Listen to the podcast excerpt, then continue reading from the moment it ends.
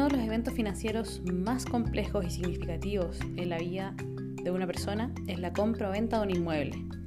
Debido a la complejidad, tamaño y falta de frecuencia de estas transacciones, la persona generalmente busca la ayuda de un corredor de propiedades para este proceso, esperando que éste tenga un conocimiento profundo del mercado de bienes raíces en sus comunidades.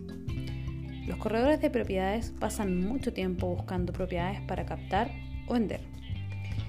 Ellos obtienen contratos de corretaje de los dueños para colocar en el mercado propiedades para la venta.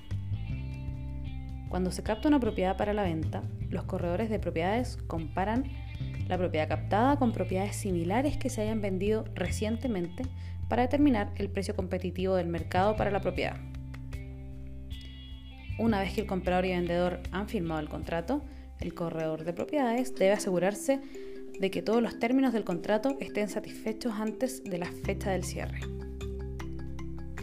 La mayoría de los corredores de propiedades venden propiedades residenciales. Un pequeño grupo vende propiedades comerciales, industriales, agrícolas u otro tipo de bienes raíces.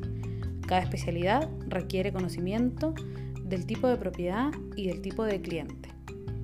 Captar y vender estos tipos de propiedades requiere un conocimiento y entendimiento de las tendencias en los negocios y las ubicaciones. En la venta de la propiedad, ambos, el corredor de propiedades quien proporciona al comprador y el corredor de propiedades quien obtuvo la captación, reciben una porción de la comisión.